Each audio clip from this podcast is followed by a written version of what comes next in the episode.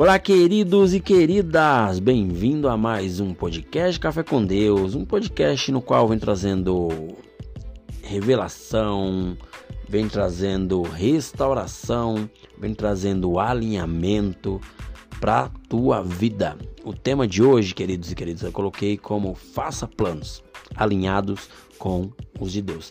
Provérbio 16:1, ele fala bem assim: o coração do homem pode fazer planos, mas a resposta certa vem dos lábios do Senhor.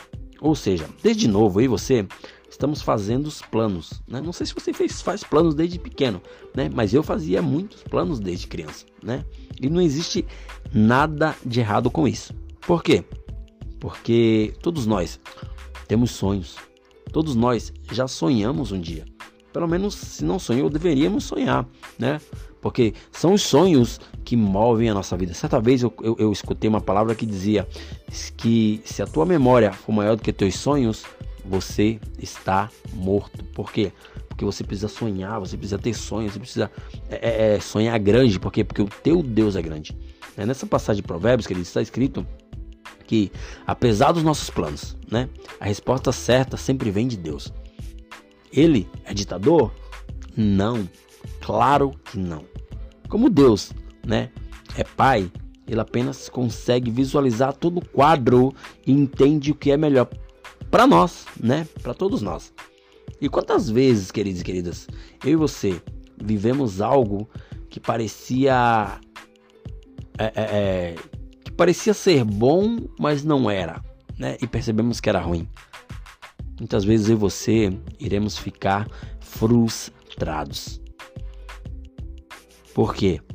Porque nós é, é, nos dedicamos, nós sonhamos, planejamos e na hora de concluir não dá certo. Será que os nossos planos é, sempre vai dar errado? Não. Mas Deus, ele tem planos melhores para nós. Muitas das vezes, o que falta é nós perguntarmos ao Espírito Santo: Espírito Santo, será que eu posso fazer isso sozinho? Cara, você até pode, mas com a ajuda de Deus, né, os teus planos serão mais bem-sucedidos, assim como os meus planos também serão bem-sucedidos, né? E você precisamos aprender a confiar em todo momento, né, a todo momento em Deus. Quando algo sair do controle, nós iremos frustrar nossas expectativas, né? E, des e o desfecho vai ser daquele jeito, no jeito que nós não queríamos. Né? Nós devemos confiar sempre em Deus. Por quê? Porque quando confiamos em Deus, os planos dele, alinhado com os nossos planos, irá ser bem sucedido.